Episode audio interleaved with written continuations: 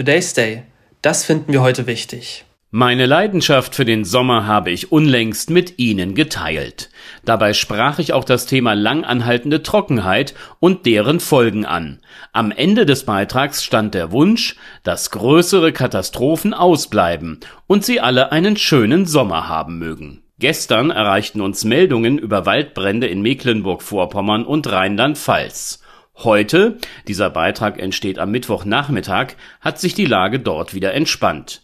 Das sind gute Nachrichten. Denn Waldbrände, sie bedrohen Tiere und Menschen, deren Lebenswelt und auch Grundlage von jetzt auf gleich durch das oft nicht zu bändigende Feuer im schlimmsten Fall vernichtet werden kann. Dass wir uns mitten in einem Klimawandel befinden, darüber sind sich viele Experten einig. Die Sommer in Zentraleuropa werden heißer und der richtige Umgang mit Hitze, er fällt uns hier in der Bundesrepublik schwer.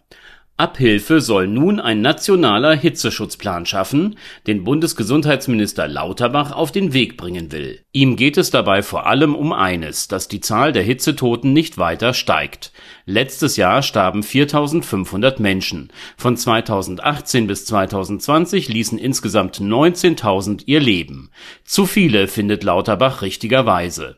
Denn dass jemand Opfer der zu hohen Temperaturen wird, das sei, so der Politiker, vermeidbar. Vorbild Lauterbachs ist der Hitzeschutzplan Frankreichs. Auslöser für dessen Entstehung war der zu heiße Sommer 2003, in dem geschätzt 15.000 Menschen an der Hitze zugrunde gingen. Und so macht es unser Nachbar im Westen. Insgesamt hat der Plan vier Stufen. Bei steigenden Temperaturen beginnen die Behörden mit präventiven Maßnahmen. Das Wohlergehen von älteren und allein lebenden Menschen wird geprüft, indem man sie kontaktiert. Außerdem werden öffentliche Räume zum Zwecke der Abkühlung ausgewiesen und für den Aufenthalt freigegeben. Wo diese Orte sind, kann man mit Hilfe einer App erfahren. Eine Vielzahl von Trinkwasserbrunnen steht bereit wird es zu heiß, kommt es zu Absagen von öffentlichen Großveranstaltungen. In Heimen und Kliniken finden sich Krisenstäbe zusammen. Auch andere Länder und Städte haben solche oder ähnliche Pläne entwickelt. Dabei geht es nicht nur darum, Schutz vor Hitze zu bieten und Hilfsbedürftigen zur Seite zu stehen. Gerade in Städten versucht man durch bauliche Maßnahmen und Begrünung die steigenden Temperaturen wenigstens etwas einzudämmen.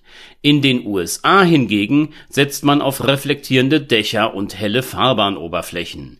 In Japan sind Sonnenschirme, in Handtücher gewickelte Kühlakkus und tragbare Ventilatoren bewährte Mittel, um sich vor der Hitze zu schützen. Die kommenden Wochen möchte Gesundheitsminister Lauterbach nun nutzen, um mit Fachleuten im Rahmen einer konzertierten Aktion einen nationalen Hitzeschutzplan zu entwickeln.